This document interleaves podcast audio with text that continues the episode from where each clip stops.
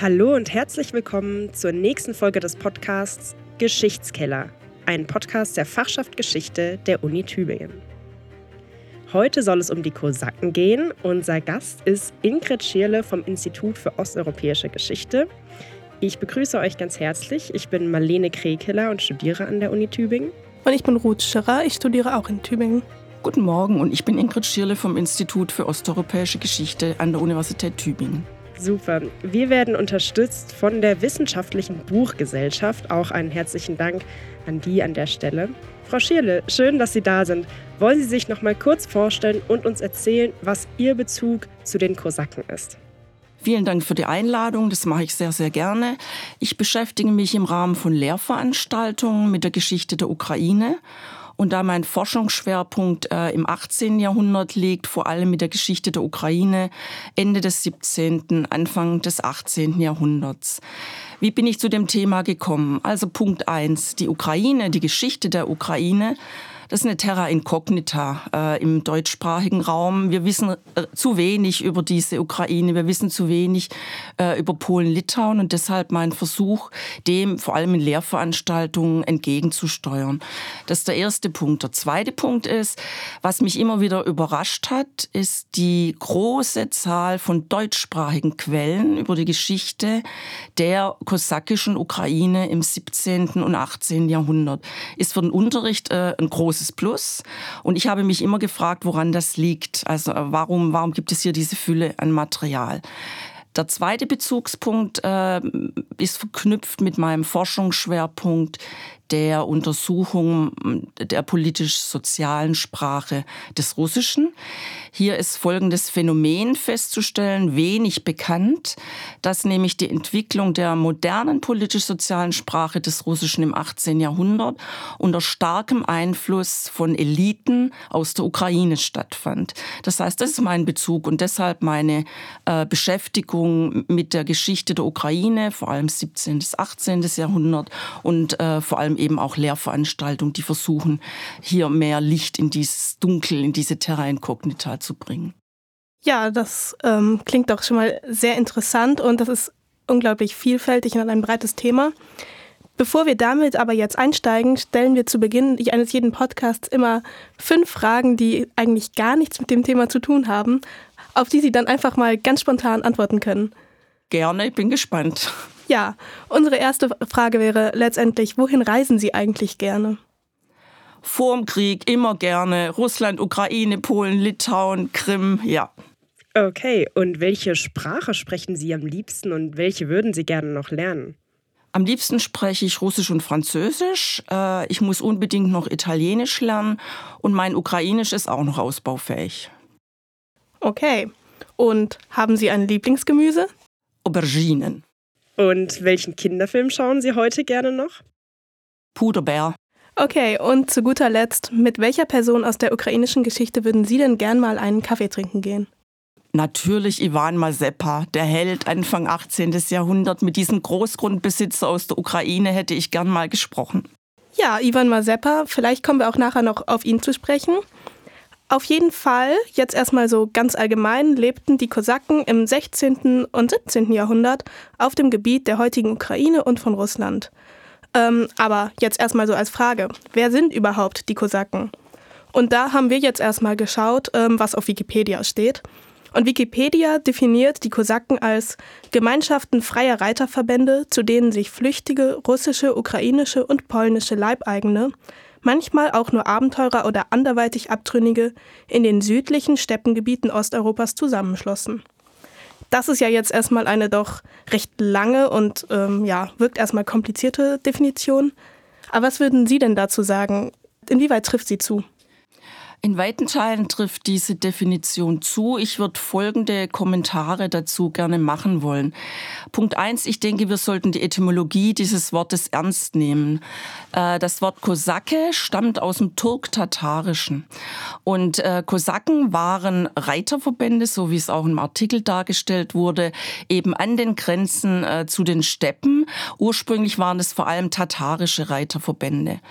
Diesen Verbänden gesellten sich dann aber eben andere Gruppen hinzu an den Grenzen zu den Steppen, an den Flussauen. Das ist ein Phänomen eigentlich von Grenzergesellschaften in dem Gebiet des östlichen Europa, in den Grenzgebieten der Vielvölkerreiche Polen, Litauen, Moskauer, Moskauer Reich im äh, 16. und äh, 17. Jahrhundert. Die Definition stimmt auch in dem Sinne, dass diese Gemeinschaften, diese freien Verbände zum Sammelbecken für alle äh, wurden, die Freiheit suchten. Also entflohene Leibeigene flohen in diese Grenzgebiete zwischen Steppe und besiedeltem Raum und äh, verbanden sich dort, äh, gesellten sich zu diesen, zu diesen Grenzgesellschaften. Das große Thema ist äh, Grenzkrieger, Bauernkrieger, Grenzgesellschaften. Das ist dieses Phänomen der Kosaken in der Ukraine. Okay, alles klar. Mit Grenzkriegern und Grenzgemeinschaften, Gesellschaften sprechen Sie ja schon viel an. Das leitet auch direkt zu unserer nächsten Frage über. Und zwar, was war denn eigentlich das Besondere an den Kosaken? Was macht sie historisch spannend, dass wir uns heute damit beschäftigen? Also Punkt eins natürlich, dieses Phänomen Grenzen. Kulturen, die sich in Grenzräumen entwickeln, ist generell ein großes Thema äh, für die Forschung. Also welche hybriden Kulturen sich hier entwickeln, das wäre für mich äh, der erste und wahrscheinlich wichtigste Punkt. Der zwar, also wenn ich jetzt so an globalgeschichtliche Zugänge denke. Im spezifischen Kontext der Geschichte der Ukraine geht es um diese politisch-soziale Organisationsform dieser Gemeinschaften, die in der Tradition der Steppe entstanden sind. Das heißt, Tradition der Steppe bedeutet, dass äh, Krieger Gemeinschaften vor, vor Raubzügen, vor Feldzügen ähm, ihren Anführer, ihren Hetman oder wie es im äh, ukrainischen Kontext heißt, Ottoman oder Ataman wählten. Das heißt, das war eine Wahl dieser Gemeinschaft und der äh, Hetman konnte eben abgewählt werden. Äh, das ist diese Gemeinschaftsform, die im Kreis zu Entscheidungsfindungsprozessen, Entscheidungen kommt und dann eben konkret diesen Anführer wählt für den nächsten Raubzug. Also dieses, diese soziopolitische Organisationsform, die man dann in ihrer späteren Entwicklung auch als so militärdemokratische Struktur bezeichnen kann. Das ist spezifische an diesen Lebenswelten von Kosaken, an den, an den Steppengrenzen, an den Flüssen.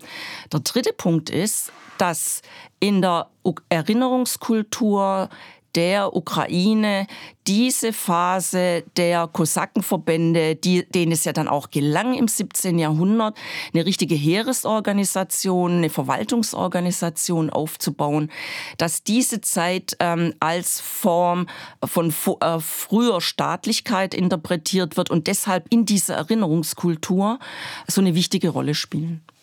Ja, das ist ja schon mal eine ganz schöne Menge.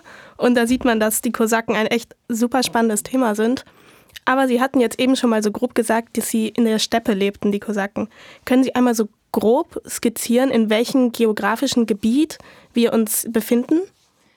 Das ist das Gebiet äh, der, des Südens der heutigen Ukraine. Also vielleicht da ist ein kurzer Ex Exkurs notwendig. Also diese Gebiete nördlich des Schwarzen Meeres äh, äh, waren unter der Herrschaft des Krimkanats bis Ende des 18. Jahrhunderts. Und nördlich davon, also vielleicht kennen alle die Hauptstadt Kiew, am Dnieper gelegen. In diesem Gebiet im mittleren Dnieperraum, dann am Unterlauf des Dnieper. Unterlauf des Dnieper kennen wir leider jetzt aus Zeiten des Krieges. Da haben alle vielleicht schon von Saparojia gehört. Saparojia ist übersetzt das Gebiet jenseits der Stromschnellen des Dnieper. Dort siedelten Verbände und dann eben überall an den Flüssen. Ja, das sind, das sind äh, Flussgemeinschaften. Man muss sich auch diese Kosaken äh, in der Frühzeit vorstellen als die Piraten der Flüsse. Das sind wirklich die Freibeuter der Flüsse, die es zum Teil ja sogar bis äh, Konstantinopel geschafft haben. Das, also die Raubzüge fanden an den Flüssen statt. Ansonsten ähm, ähm, betätigten sich die Kosaken ähm, mit, mit Ackerwirtschaft, Viehzucht, Fischen, Jagen. Äh, also ein Phänomen der Grenzen und das Gebiet ist Dnieper, äh, also das ist sozusagen das Zentrum. Mitte des 17. Jahrhunderts ähm, äh, war dieses Gebiet vornehmlich unter polnisch-litauischer Oberhoheit. Dagegen stellte sich dann der berühmte ähm, Hetman Bohdan Milnicki Mitte des 17. Jahrhunderts äh, und versuchte hier diese polnische Oberhoheit abzuschütteln. Das gelang nur teilweise und eben im 17. Jahrhundert äh, wurde dann dieses Gebiet dieses Hetmanats geteilt. Das heißt, und jetzt bitte aufpassen, äh, wir schauen bei der, bei der Beschreibung hier der Teilung dieses äh, Hetmanats auf die Fließrichtung des Flusses. Das bedeutet die linksufrige Ukraine, also die östliche, östlich des Dnieper gelegene, kam unter die Oberhoheit des Moskauer Reichs mit dem auf dem rechten Ufer gelegenen Kiew und die rechtsufrige äh, Ukraine blieb äh, unter polnischer Oberherrschaft. Das ist also diese Zentrum Kiew, ähm, Dnieper, äh, mittlerer Dnieper, unterer Dnieper. Das sind diese äh, Gebiete. Es kam dann ein Gebiet dazu, Ende des 17. Jahrhunderts, auch aktuell sehr, sehr wichtig. Diese Kosaken am Dnieper gründeten äh, 1654 die im Osten davon gelegene Stadt Kharkiv.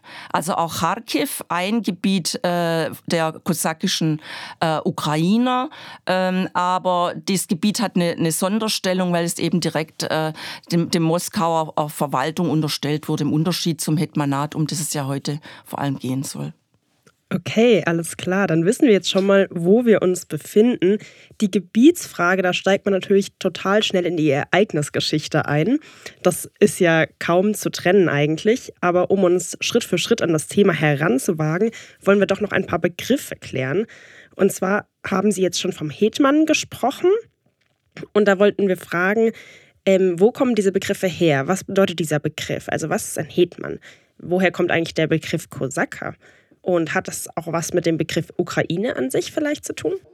Also Kosake äh, kommt aus dem Turktatarischen und beschreibt den freien Krieger, eben dieses Phänomen von freien Kriegern an Grenzen. Das ist das eine. Hetman äh, ist in der ursprünglichen Prägung ein Terminus aus der Organisation der polnischen Heere. Weil im Verband der polnischen Heere es eben Kosakenregimenter gab, die muss man sich vorstellen wie so Register-Söldnerheere. Und der Anführer hieß im polnischen Hetman. Ist natürlich etymologisch verwandt mit dem deutschen Hauptmann. In der ukrainischen Variante ist es dann Ataman oder Ottoman. Der Terminus Ukraine ist überliefert in ähm, altslawischen Chroniken seit dem 12. Jahrhundert äh, zur Bezeichnung von Gebieten am Rande. Also wortwörtlich ist Ukraina Grenzland. Ja, es bezeichnet also ein Grenzland. Und dann äh, so im, im 17., 17., 18. Jahrhundert konnte es eben auch äh, äh, nicht nur dieses Grenzland zur Steppe hin bezeichnen, sondern eigentlich Gebiete, die die Kosaken besiedelten. Die Begriffsgeschichte ist höchst kompliziert, noch nicht gut erforscht. Äh, vielleicht folgende Teilergebnisse. Also Ukrainer, also Ethnonym, Ukrainer und Kosaken wurde im 18. Jahrhundert oft synonym gebraucht.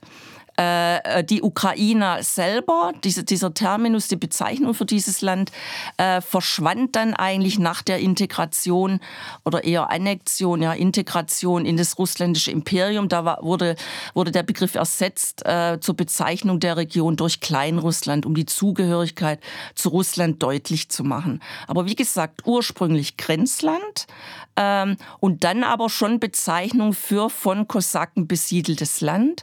Und alle Ukrainer Ukrainer wurden dann, äh, oder viel, äh, in vielen Quellen wurde eben Ukrainer und Kosaken gleichgesetzt. Auch ein wichtiger, wichtiger Punkt, äh, was die Ethnogenese der Ukrainer angeht. Ja, das ist ja unglaublich spannend, auch dass letztendlich Ukrainer, Kosaken irgendwie als das Gleiche galten und dann in diesem Hetmanat organisiert waren. Aber ähm, Sie haben jetzt eben gesagt, dass der Hetman letztendlich der Anführer eines Hetmanats war. Wie können wir uns denn die Organisationsform eines Hetmanats vorstellen? Ähm, beim Hetman, also vielleicht folgend, folgende, folgende Einführung. Die Entwicklung ging von Kosakenverbänden, die militärdemokratisch organisiert waren, die ihren Anführer Ataman gewählt hatten, im Laufe der Zeit äh, über so eine Entwicklung hin zu einer großen Heeresorganisation, äh, die gleichzeitig eine Verwaltungsorganisation war. Also wir reden von diesem Hetmanat dann seit Mitte des 17. Jahrhunderts, als es eben gelang, dass einzelne Kosakenverbände sich wirklich äh, zu solchen Heeresorganisationen entwickelt haben. Das ist eigentlich so eine Entwicklung, vom Personenverband, Kosakenverband hin zum Territorialverband. Weil im Hetmanat war die Organisation dann so, dass äh, praktisch einem Regiment an der Spitze stand der Oberst, ganz an der Spitze der gewählte Ataman. Also dies, dieser Oberst äh, leitete gleichzeitig, also dieses, diese Verwaltungseinheit des Regiments war gleichzeitig eine Verwaltungseinheit. Und das Hetmanat bestand im 17. Jahrhundert aus zehn solchen Regimentseinheiten, die gleichzeitig gleichzeitig eigentlich eine Verwaltungseinheit darstellten.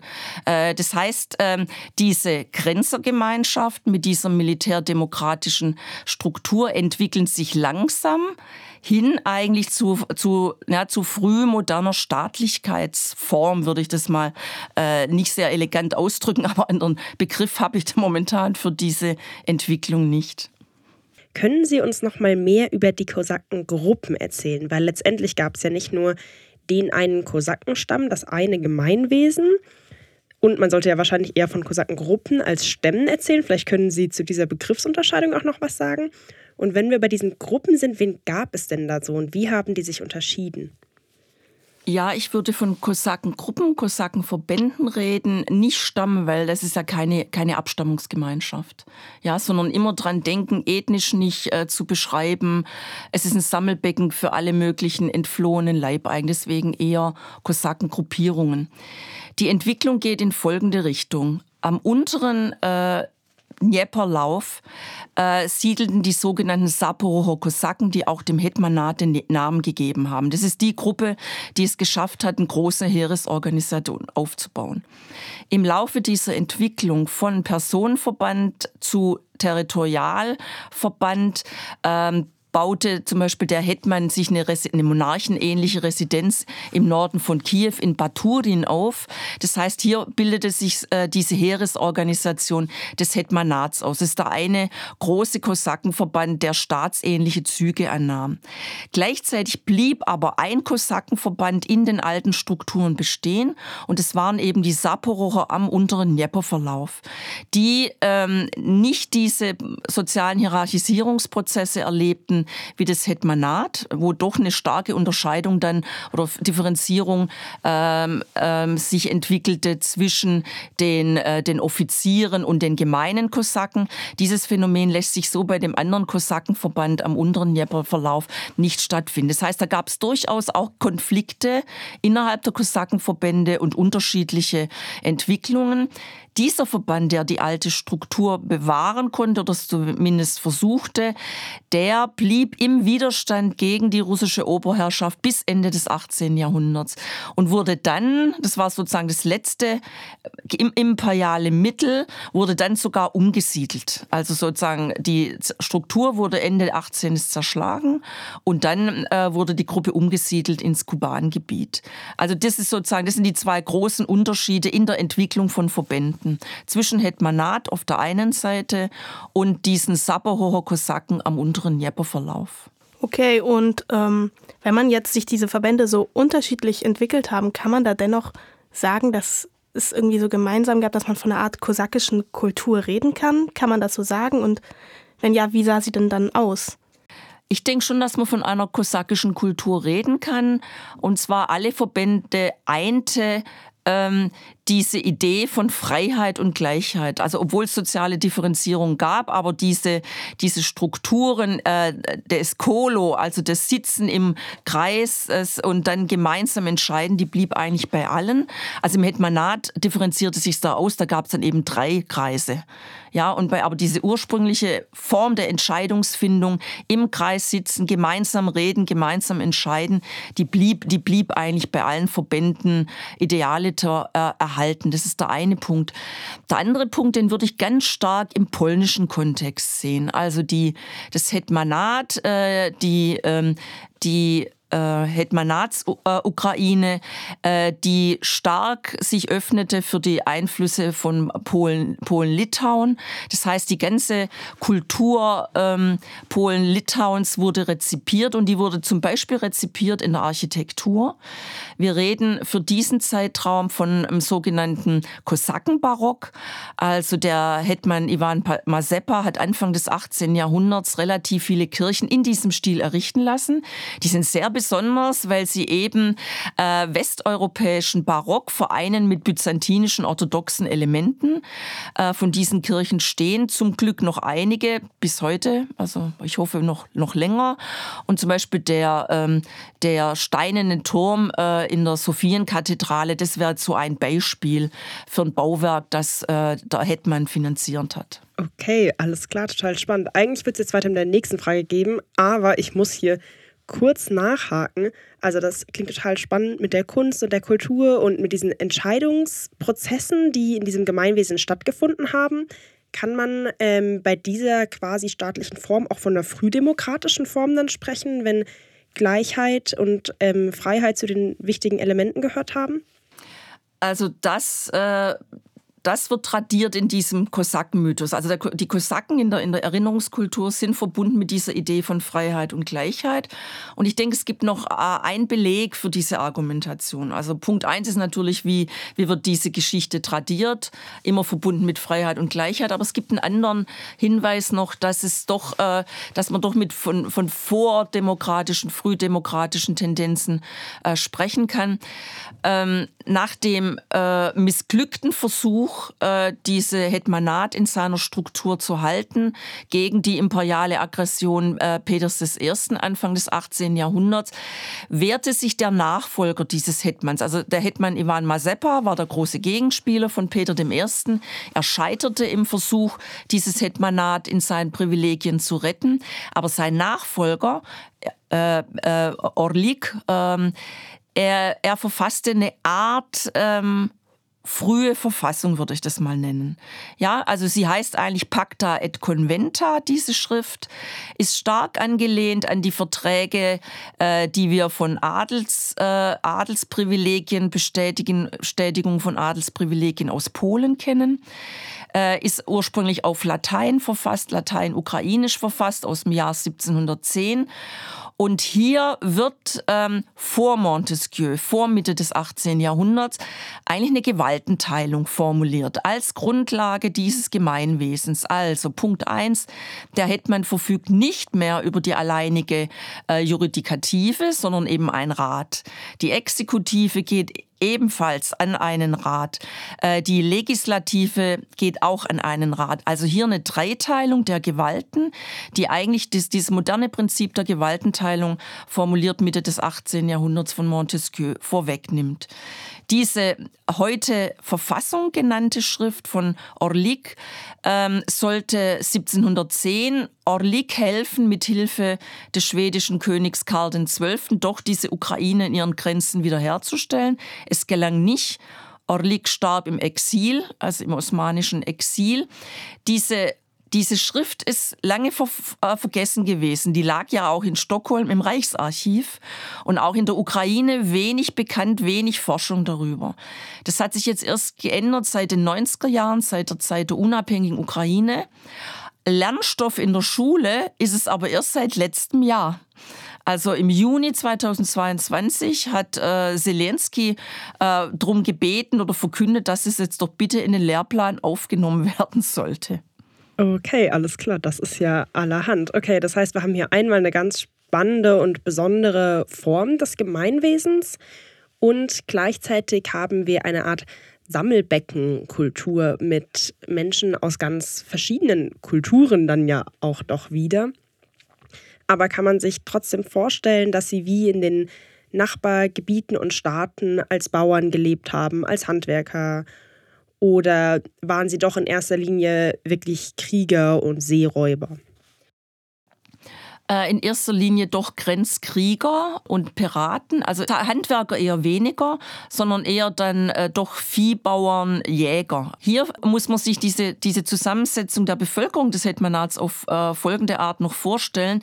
Dieses städtische Milieu, also Handwerker, Stadtbürger, ähm, gehörte ja dann auch zum Hetmanat, aber das waren jetzt nicht, nicht Kosaken.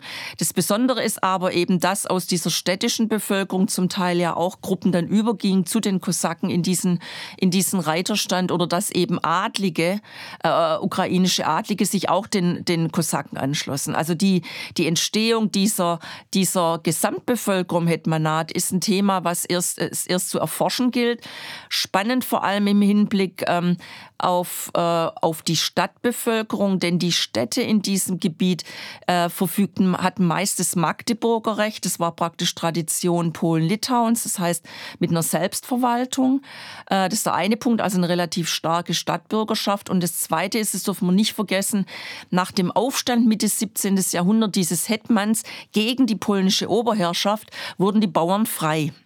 Das heißt, äh, es gab eine, eine Gruppe von freien Bauern äh, und entsprechend war die, dieses Hetmanat eben attraktiv für, für Leibeigene aus dem Moskauer Reich, die äh, versuchten, dieser immer sich stärker entwickelnden Leibeigenschaft zu entziehen. Also das ist so eine Parallelentwicklung. Die, diese Grenzergesellschaften bekamen Zulauf, weil die Herrschaften drumherum, diese Herrschaftsräume Polen, Litauen und Moskauer Reich, die Schollenbindung verstärkten, Abzugsrecht der Bauern einschränken, ein Leibeigenschaftssystem vor allem Moskauer Reich errichteten. Und das brachte diesen Kosakenverbänden diesen enormen Zulauf seit dem 17. Jahrhundert. Alles klar, okay, ich kann es mir immer besser vorstellen. Ähm, ich finde es vor allem auch spannend, dass selbst Adlige dann ja. zu den Kosaken wechselten. Das heißt, es waren ja nicht nur Entscheidungen aus größter Not, also finanzieller Not zum Beispiel, sondern das hatte dann ja auch einen gewissen Charme, so einen gewissen Traum, dorthin auszubrechen, vielleicht auch. Oder wie erklären Sie sich das? Ja, also vielleicht, wenn man sich allein die Biografien anschaut, äh, der Hetmane, die in die Geschichte eingegangen sind, also Bohdan Chmelnytsky, Mitte 17. Jahrhundert, Ivan Mazepa, Anfang 18. Jahrhundert, das sind hochgebildete, mehrere Sprachen beherrschende, äh, äh adlige Söhne, die und jetzt eben polnisch-litauischer Einfluss an Jesuitenkollegien wunderbar ausgebildet worden sind, über eine enorme Bildung verfügten und die dann eben aus verschiedenen Gründen ähm, den polnischen Hof verließen. Die waren zum Teil erst als, äh, äh, also Mazepa war am polnischen Hof äh, tätig. Das heißt, die kamen eigentlich aus dieser polnischen Struktur, suchten dann aber Freiheit in dieser anderen Struktur, in dieser Struktur der Saporower Kosaken. Und Mazepa verließ den polnischen Hof, ging an den unteren Dnieper, ließ sich dort zum Hetman wählen von Saporower Kosaken und versuchte dann dieses Gebiet zu vereinen. Also sozusagen hier, hier wirklich eine ganz bewusste Entscheidung für, ja, für ein anderes Leben in einem anderen politischen Gemeinwesen äh, und äh, ja, ganz anderer Blick auf, auf, äh, auf Entscheidungsfindungsprozesse. Mhm. Unglaublich spannend. Okay, also wir tauchen hier immer weiter in die Ereignisgeschichte ein. Ähm, Sie haben uns jetzt ja auch schon viel von Polen-Litauen erzählt, um vom Moskauer Reich. Vielleicht können Sie dazu noch ein paar Worte sagen, um das für unsere Zuhörerschaft so ein bisschen einzuordnen. Also um was für Nachbarstaaten handelt es sich hier eigentlich? Ähm, wer ist in der direkten Nachbarschaft der Kosakenstämme und wie ist das Verhältnis zu denen? Also Sie können jetzt hier auch gerne eine ganze Zeitlinie aufmachen, wenn Sie möchten. Ich denke, wichtig ist Folgendes. Also Grenzergesellschaften, die seit äh, dem 17. Jahrhundert so internationale Akteure wurden. Also nur ein Beispiel, Ende des 16. Äh, Jahrhunderts war der Gesandte äh, des Kaisers unterwegs und versuchte, die Kosaken für einen Kampf gegen die Osmanen zu gewinnen. Also die, die Kosaken wichtig als internationale Akteure auf dieser, auf dieser internationalen Ebene, als Verteidiger christlichen Glaubens gegen das Osmanen Osmanische Reich. Das ist sozusagen der eine Nachbar, Osmanisches Reich. Und hier eben die Kosaken als Beschützer äh, des christlichen Glaubens. Äh, Die Kosaken bewegten sich im Gebiet zwischen Polen-Litauen. Polen-Litauen ein Vielvölkerreich, das reichte von der Ostsee bis zum Schwarzen Meer wurde zerschlagen erst durch die, durch die ähm, drei äh, Adlermächte Preußen, Habsburger Reich, Russländisches Reich in der zweiten Hälfte des 18. Jahrhunderts und dann natürlich das Moskauer Reich. Und zwischen diesen Großmächten bewegte sich die Kosaken und was wir hier auch nicht vergessen dürfen, äh, der vierte Akteur ist hier das Krimkhanat. Krimkhanat, also Halbinsel Krim und die Steppengebiete nördlich davon. Dieses Krimkhanat war ein Nachfolgereich des großen mongolischen Weltreiches äh, und wurde erst 1783 annektiert vom russländischen Imperium. Das heißt, hier waren die, äh, die Kosaken in diesem Grenzgebiet unterwegs, gefürchtet, weil sie eben sehr erfolgreiche Piraten waren und immer wieder, und das ist eben Steppenpolitik, Koalitionen wechseln. Mal auf der einen Seite, mal auf der anderen Seite, je nachdem, was eben anstand. Ganz in der, in der Tradition äh, der, der Steppenpolitik. Dann äh, im 17. Jahrhundert äh, vielleicht, äh, das, da, da, waren vielleicht einige schon. Äh, Im 17. Jahrhundert war ein Großteil der Kosaken dann eben unter polnischer Oberherrschaft und tätig. Muss man sich vorstellen, wie so eine Söldnergruppe in den polnischen Heeren.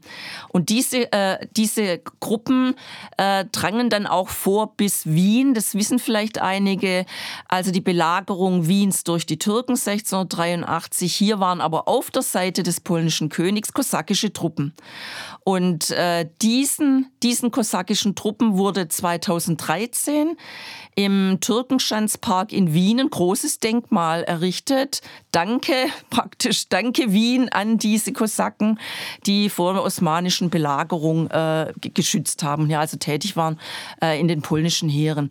Das sind so die Akteure, die Nachbarmächte und eben die Kosaken mit dem Versuch, hier ihre Freiheiten und Privilegien äh, zu schützen, sie bestätigen zu lassen, weil natürlich die Übermacht von diesen sie umgebenden Imperien, die wurde, wurde zu groß. Das, das ist so die Entwicklung. Inwieweit, wenn die Kosaken so als unabhängige Gruppierungen zwischen diesen ganzen Großmächten waren, inwieweit versuchten diese Großmächte dann, die für ihre eigenen Interesse irgendwie einzuspannen? Ja, das ist eine sehr, sehr gute Frage. Äh, das machten eigentlich alle. Das machten sowohl das Moskauer Heer als auch Polen-Litauen. Ähm, das waren für die beiden äh, Mächte äh, die Grenzkrieger. Die wurden, da wurde praktisch versucht, sie als Registerkosaken zu etatisieren. Also sie wirklich hier mit Soll zu versorgen und auf diese Art und Weise Grenzen zu befestigen, Grenzen zu schützen. Ähm, das Phänomen eben Grenzland ist, dass es eigentlich sehr fluide Grenzen sind hin zu den Steppen. Und ich meine, bei diesen dauerhaft äh, expandierenden Imperien wie Moskau und nachher dem Petersburger Imperium äh, sind es sowieso Grenzen, die pausenlos verschoben werden. Aber mit, der, mit, dem, mit dem Staatsausbau wurde der Blick auf die Grenzen wichtiger und entsprechend ähm, fehlte das Personal. Und da, war eben, da waren eben die Kosakenregimenter eigentlich die Gruppe, die dann, äh, die dann angeworben wurde und im Sold stand. Das Problem war sowohl bei Polen-Litauen als auch im Moskauer Reich, im Petersburger Imperium, das hat oft mit dem Sold nicht geklappt. Das war der Hauptgrund für Aufstände. Da wurde Sold versprochen und er kam nicht. Ja, da sozusagen, da haben wir ganz dichtes Quellenmaterial, was zeigt, ja, es sind Registerkosaken, die sind wirklich registriert. Es sollte Sold kommen und er kam nicht. Okay, alles klar. Ähm, die kosakische Geschichte, ähm, da gibt es mehrere wichtige Figuren, die da eine große Rolle gespielt haben. Eine davon, da müssen Sie jetzt bestimmt meine Aussprache korrigieren, war Chmelnitsky. Wie spricht man den aus? Also mit, mit Graf vorne, Chmelnitsky. Okay, ähm, Sie können das jetzt ja einfach weiter übernehmen, ihn auszusprechen. Ähm, können Sie uns noch mehr über ihn erzählen? Welche Rolle hat er in der kosakischen Geschichte gespielt? Chmelnitsky habe ich schon erwähnt, auch hochgebildet, ließ sich zum Hetman wählen Mitte des 17. Jahrhunderts und wagte dann, das ist sozusagen sein Verdienst, daran wird erinnert, den Aufstand gegen die polnische Herrschaft. Äh, und schaffte es wirklich, dieses Hetmanat in weiten Teilen unabhängig zu machen. Bei diesem Kampf, bei dieser Aufstandsbewegung gelang es ihm wirklich, weite Teile der Bevölkerung hinter sich zu bringen, eben auch die Städte, auch große Teile des Adels. Er ist aber in anderen Erinnerungskulturen als großer Schlechter bekannt geworden, weil mit diesem Aufstand 1648 ähm, sind große Pogrome äh, verbunden. Äh, also hier wirklich Massaker an jüdischer, an jüdischer Bevölkerung. Äh, die jüdische Bevölkerung in den Augen des äh, sich als Beschützer der Orthodoxie stilisierenden Chmelnytsky waren diese, war diese jüdische Bevölkerung in ihrer Funktion als Steuereintreiber des polnischen Adels verhasst. Und er nutzte diese äh, sozialen Ressentiments gegen diese Gruppe aus, um jüdische Bevölkerung in den, in den Städten wirklich ähm, ins Verderben zu stürzen. Also sie sind verbunden mit einer Geschichte äh, der großen Pogrome äh, Mitte des 17. Jahrhunderts. Geschichte der, der, der Zerstörung von Lviv, also er geriet mit seinen Gruppen bis, bis in die Westukraine und hat hier für, für eine Schreckensherrschaft äh, gesorgt. Das heißt also Aufstand gegen polnische Herrschaft und dann eben aber ähm, ja, Ermordung von, von, von katholischen Polen äh, und von jüdischer, jüdischer Bevölkerung. Das ist Melnitzky. Also eine Figur, die in jeder Historiografie eigentlich anders erinnert werden muss. Okay, spannend. Und eine Figur, deren Name jetzt auch schon ganz oft gefallen ist, ist Mazeppa. Was können Sie uns denn über ihn alles erzählen? Mazeppa, äh, ihm gelang Folgendes. Also vielleicht nochmal zu Chmelnytsky kurz. Er schaffte es, diese polnische Oberherrschaft abzuschütteln. Äh, nach dem Aufstand war die Situation aber so, dass, dass er praktisch äh, Polen eigentlich nicht gewachsen war mit diesen Truppen. Er unterstellte sich deshalb 1654 äh, dem Moskauer Zaren. Also es kam zu einem Schwureid, Treueeid dieses ähm, äh, Hetmans äh, auf den Moskauer Zaren 1654. Äh, die Situation verbesserte sich aber nicht großartig, sondern der Kriegszustand blieb erhalten. Und 1667 war dann die Lösung dieser Teilung äh, dieser, dieser ukrainischen Gebiete, über die wir schon gesprochen haben, in linksufrig, rechtsufrig und Kiew eben dann im Verbund äh, der Moskauer Oberherrschaft. Mazeppa, Anfang äh, des 18. Jahrhunderts. Ihm gelang es, und das billigte eben Peter I., oder ich würde beinahe sagen, er forcierte es, Mazeppa gelang es, beide Teile dieser Ukraine wieder zu vereinen, im Krieg gegen Polen-Litauen. Das ist der erste Punkt. Er hat es also geschafft. Er war ähm, ein Hetman durch Treueid verbunden mit Peter I. Anfang des 18. Jahrhunderts, aber dann kam die Situation des großen nordischen Krieges von 1700 bis 1721. Also bis 1700 stand Mazeppa an der Seite Peters I. auch bei Feldzügen gegen das Osmanische Reich. Im Nordischen Krieg aber äh, wurden die kosakischen Truppen unter Führung Mazeppas Stichwort Nordischer Krieg. Das ist der Krieg, äh, in dessen Verlauf äh, Russland Schweden als europäische Großmacht an der Ostsee ablöste. Im Verlauf dieses Krieges mussten die kosakischen Truppen, und es war neu für kosakische Truppen, im Norden, also im Gebiet der heutigen baltischen Republiken, äh, in Einsatz kommen. Die Verluste für diese kosakischen Truppen waren verheerend. In den Quellen finden wir den Terminus Kanonenfutter, also große Klagen darüber, dass Kosaken auch mit ihrer bestimmten Technik eigentlich in Gebieten aktiv sein mussten, die, die sie überhaupt nicht kannten, wo sie auch militärisch unterlegen waren. Die Verluste waren riesig.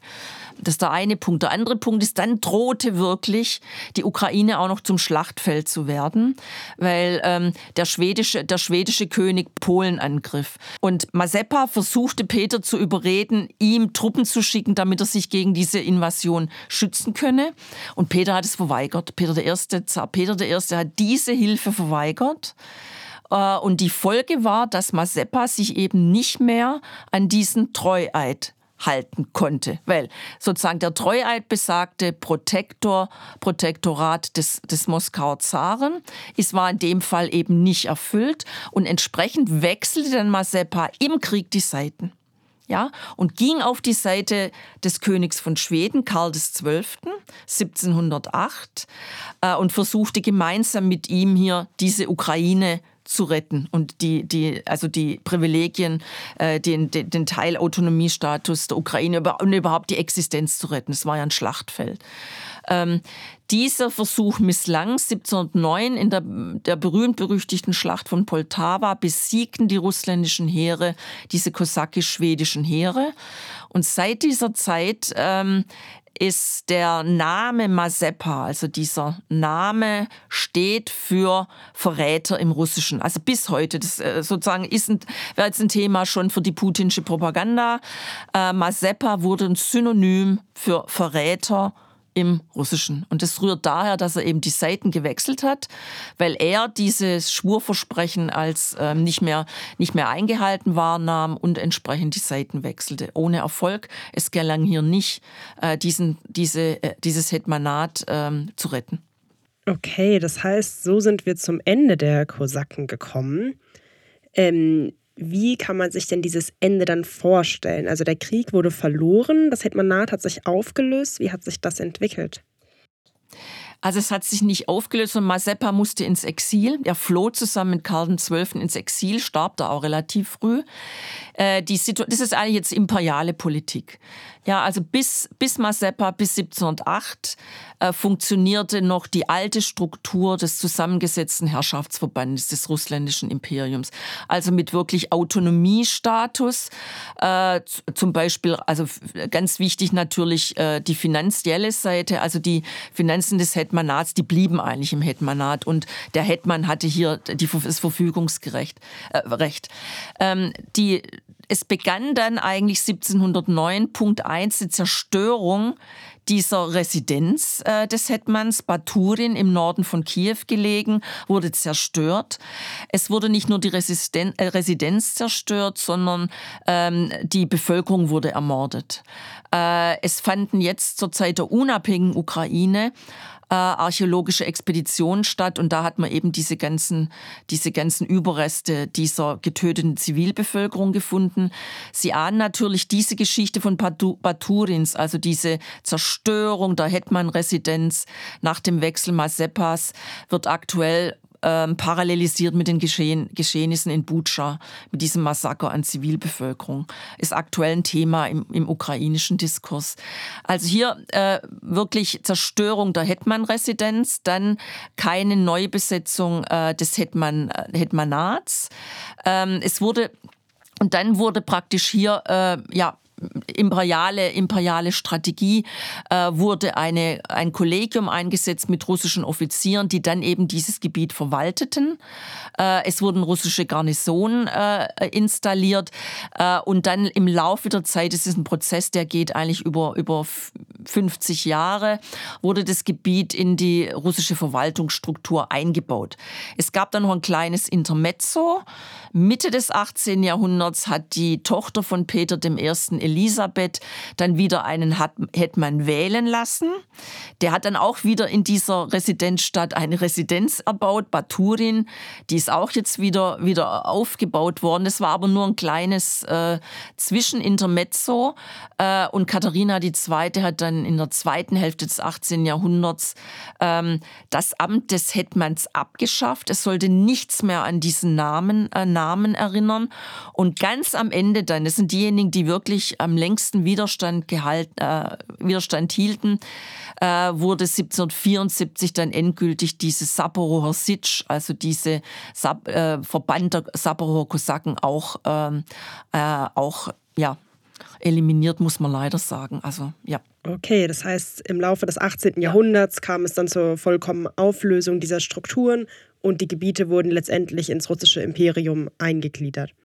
Genau, und vielleicht noch ein Zusatz. Die Kosaken, die sozusagen bereit waren, wurden dann als Kosakenregimenter ins russländische Reich, äh, ins russländische Heer integriert. Ja, also weil da gab es ja praktisch bis zum Ersten Weltkrieg Kosakenregimenter. Ah, okay, das heißt, weil ich habe mich jetzt gerade gefragt, wenn Katharina die jegliche Erinnerung eigentlich an den Hetman auslöschen wollte, wie ähm, ja letztendlich die Erinnerung an die Kosaken überlebt hat.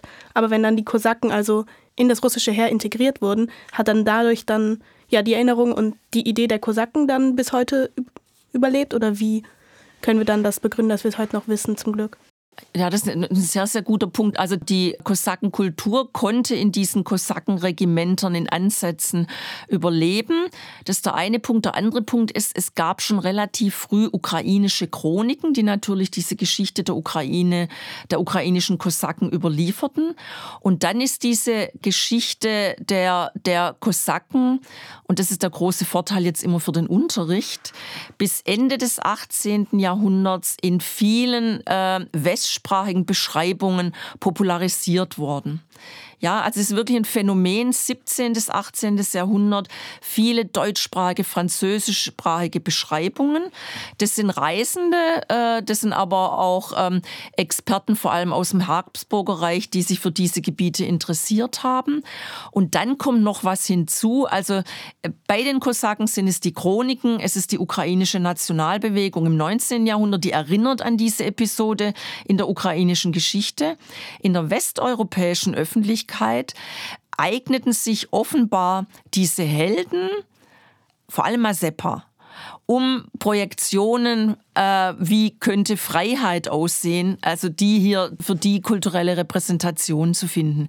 Das heißt, wir haben dann relativ viele Repräsentationen von Mazeppa in ähm, der Literatur. Lord Byron schrieb über Mazeppa. Dann in der Musik, es gibt eine Oper, Mazeppa. In der französischen Malerei, das heißt Mazeppa war im 18. Jahrhundert sowieso für die europäische Öffentlichkeit ein großer Name. Also europäische Pharma, die Zeitschrift in dieser Zeit, berichtete über Mazeppa. Bis Ende des 18. Jahrhunderts war diese Ukraine keine Terra Incognita. Das wurde sie erst mit, mit, der, mit der Inkorporierung ins russländische Imperium. Da war dann der Blick von außen, der Blick auf, auf bäuerliche Bevölkerung, die angeblich nicht schreiben konnte. Äh, wir, wir hatten, es gab eine ukrainische Schriftkultur, sogar auf dem höchsten Niveau, aber die wurde, die wurde eigentlich vergessen. Äh, und das, der Blick von außen war im 19. Jahrhundert dann äh, bäuerliche Kultur äh, und eben nicht mehr dieses enorme Wissen, was es eigentlich noch bis Ende des 18. Jahrhunderts gab. Das ist der eine Punkt. Und der andere Punkt ist eben die Popularisierung dieser Helden, weil Westeuropa offenbar Helden brauchte, die sich da eignen zur Projektion von Vorstellungen von Freiheit. Also stark romantisch ähm, äh, sozusagen eingebaut. In diesen Kontext muss man das sehen. Okay, vielen Dank. Da sind wir jetzt ja gleich in die Erinnerungskultur schon eingestiegen. Das heißt, ähm, wir haben hier wichtige Punkte der Repräsentation schon während der Zeit und in den darauf folgenden Jahrzehnten und im selben Jahrhundert oder in den nächsten Jahrhunderten. Wie ist denn der heutige Umgang mit der Geschichte der Kosaken? Also welche Rolle spielt die Kosaken in der Erinnerungskultur heute? Ich würde es heute relativieren. Jetzt machen wir vor dem Krieg. Jetzt würde ich jetzt kurz beginnen. Vor dem Krieg ist es so, dass in der ukrainischen Historiografie und zwar vor allem in der Exilhistoriografie mit dem Zentrum Kanada, USA, diese Zeit, über die wir jetzt heute geredet haben, also die kosakische Geschichte der Ukraine, einen ganz, ganz wichtigen Platz eingenommen hat, weil sie eben verbunden wurde mit dem Thema ukrainische Staatlichkeit äh, und eben auch Kos Kosakenkultur. Das, also, das ist ein ganz, ganz wichtiges Element äh, gewesen, gut, äh, erforscht, erforscht, ähm, ja, in weiten Teilen noch nicht gut erforscht, aber es war wenigstens ein Thema äh, von Forschung. Äh, jetzt nicht, nicht in der sowjetischen äh, Historiografie, Historiografie natürlich, aber in dieser ukrainischen Exilhistoriografie. Die, diese kosakische Kultur, äh, so die These, war eben ein wichtiger Bezugspunkt, so die These der Historiker und Historikerinnen für die Ausbildung, ähm, für die Ausbildung einer einer, einer, politischen, einer politischen Kultur auch. Also mit den Kosaken ist wirklich diese Idee Freiheit, Gleichheit als, äh, als äh, Essenz dieser politisch-ukrainischen Kultur in der, in der Nationalbewegung interpretiert worden. Das ist ein Thema der beginnenden ukrainischen Nationalbewegung Ende des 19. Jahrhunderts und dann eben Thema dieser Exilhistoriografie äh, im, im, 20, im 20. Jahrhundert. Dann äh, 1991 ähm, äh, die, die Gründung ähm, der unabhängigen Ukraine. Ähm, hier gab es äh, äh, kosakische Symbole, also vor allem die Hymne der, der Ukraine bezieht sich auf die Kosaken. Da muss man natürlich dazu sagen, das ist, äh, das ist Lyrik aus dem 19. Jahrhundert, passt eben zu dieser Nationalbewegung, die an diese Zeit, glorreiche Zeit äh, der Kosaken erinnerte. Äh, ich zitiere, Leib und Seele geben wir für unsere Freiheit hin und wir werden zeigen, dass wir wir zum Kosakengeschlecht äh, gehören. Das ist also dieser Refrain, der immer wieder gesungen wird äh, in, der, in, der, in, der Hymne, in der Hymne der Kosaken. Anderes Beispiel für die Erinnerung an diese kosakische Geschichte ist ein großes Denkmal im Parlamentsgebäude der Kiewer Rada, in dem ähm, in dem diese Geschichte der Ukraine äh, dargestellt wird. Da werden also die wichtigen Persönlichkeiten der Geschichte der Ukraine dargestellt und da steht natürlich an vorderster Front Mazepa und auch Melnitsky, aber eben nicht nur. Äh, das ist das Spannende an diesem, an diesem äh, Konzept der Geschichte der Ukraine. Da steht zum Beispiel auch der Historiker Khrushchevsky in der ersten Reihe, der die Figur eigentlich der ukrainischen Nationalbewegung, die das große Konzept einer Geschichte der Ukraine äh, vorgelegt hat. Also kosakische Geschichte als Teil der Geschichte der Ukraine, aber diese Geschichte der Ukraine ist vielfältig, muss viele Aspekte äh, umfassen, viele Regionen, viele Ethnien. Ähm, und äh, diese Geschichte, denke ich, die gilt es eigentlich erst zu schreiben. Da fehlt für viele Bereiche noch die Forschung, aber es gibt erste große, hervorragende Arbeiten. Und da würde ich an erster Stelle ähm, denjenigen deutschsprachigen Forscher nehmen, der eigentlich seit Jahrzehnten ganz hervorragende Forschung dazu geleistet hat. Das ist Andreas Kappeler, emeritierter Professor an der Universität Wien, der mehrere Arbeiten zur Geschichte der Ukraine vorgelegt hat. Dann den zweiten Autor, den ich gerne nennen würde, ist der in USA lehrende ähm, äh, Forscher Serhii Blochy, dessen Arbeiten jetzt zum Glück alle ins Deutsche übersetzt wurden. Und ein Titel gefällt mir besonders gut äh, zur Geschichte der Ukraine. Das ist das Tor Europas. Ähm, und ich denke, so das Tor Europas im positiven Sinne Europas, nämlich Vielfalt, ähm, ja, da bin ich, da bin ich dafür. Das würde ich unterstützen. Der Titel gefällt und ist vielleicht eine, eine große Parole, Losung für die weitere Beschäftigung mit der Geschichte dieses faszinierenden Raums. Ja, also ich würde sagen, der Titel landet auf jeden Fall bei mir jetzt auf der Leseliste, ähm, weil das ja super spannend ist. Das heißt aber, wenn das zum Beispiel jetzt auch in der Nationalhymne an die Kosaken gedacht wird und dann auch Statuen aufgestellt sind, sind die Kosaken ja schon ja ziemlich präsent letztendlich im Alltag. Äh, inwieweit spielen dann die Kosaken oder der Mythos um den, für die Kosaken ähm, eine Rolle als für die Identität der vieler Ukrainer? Punkt eins vielleicht eine so eine einschränkende Bemerkung. Ähm, im Westen der Ukraine spielten ja die Kosaken keine Rolle. Das ist kein Kosakengebiet. Also Kosakengebiet ist die Slabada-Ukraine. Mit Kharkiv ist das Gebiet, über das wir heute gesprochen haben, also Kiew, Dnieper-Gebiet im Westen der Ukraine eigentlich nicht. Galizien, Teil des Habsburger Reiches, war, war kein kosakisches Gebiet. Jetzt kommt aber mein Aber. Bei dieser Identität, was ist ukrainische Identität, würde ich schon den Punkt Freiheit und Gleichheit äh, ähm, in Vordergrund stellen. Und da äh, ist, ist dieses Thema der kosakischen Geschichte, denke ich, für alle präsent. Äh, aktuell würde ich sagen, das ist eine, das ist ein, das ist eine Na äh, Nation auf dem Weg zur Staatsbürgernation.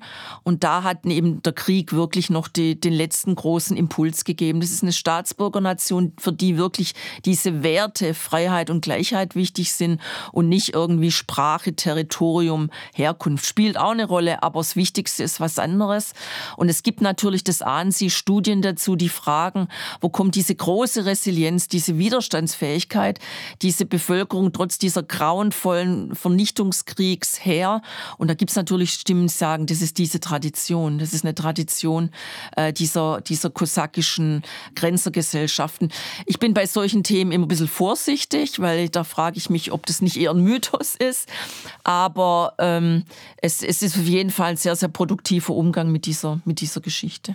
Ja, ich habe mich tatsächlich gerade was ziemlich Ähnliches gefragt, nämlich wenn Sie jetzt, wenn es jetzt dieses Ideal von Freiheit ähm, gibt in der Ukraine, was halt mit den Kosaken ja verbunden wird, ähm, inwieweit ist denn daraus ein Mythos entstanden? Weil es wird vielleicht ja schon, ist ja häufig so, dass dann so ein Bild halt stärker letztendlich übermittelt wird. Wie, stark ist das mythifiziert? Ganz stark, weil natürlich negative Seiten dieser Geschichte, äh, die, die werden, aber das ist Erinnerungskultur, ne? die, an die wird einfach nicht erinnert. An die Pogrome wird, wird nicht erinnert. Äh, es wird nicht, äh, nicht erinnert, dass zum Beispiel Mazeppa der, der Großgrundbesitzer war. Also das, da, da, da komme ich mit der Gleichheit auch nicht mehr klar. Aber ich denke, das ist bei, ist bei allen Mythen, äh, Mythen eigentlich so. Was äh, ich hier in dem Fall noch spannend finde, das hat eventuell auch was mit diesem Habitus, mit diesem Äußeren von Kosaken zu tun. Sie können natürlich an den Mythos, kann jeder im Prinzip erinnern. Ich äh, nenne jetzt nur ein Beispiel. Es gibt einen äh, ganz hervorragenden ähm, Musiker und Lyriker aus Kharkiv stammen, das ist Sergei Jadan.